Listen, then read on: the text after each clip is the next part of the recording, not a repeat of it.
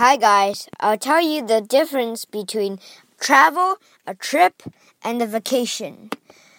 So a trip might be a short-term trip. So maybe we took a trip to the forest. But a travel could be a very long. So I traveled from here to China. And vacation is usually mm, travel to another place to play.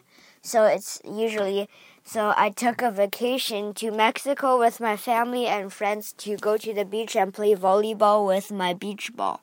Yeah. So that's the difference. Bye bye. Okay, okay, that's too short. So also, mm, I'll give you a few more examples. I t- wait.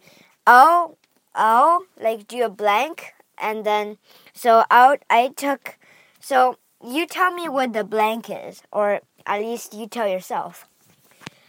I took a blank to China because I am a worker and I need to, uh, I don't know, see a car. No, no, that's a bad sentence.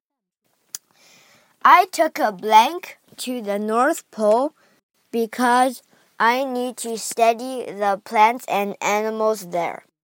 So the blank is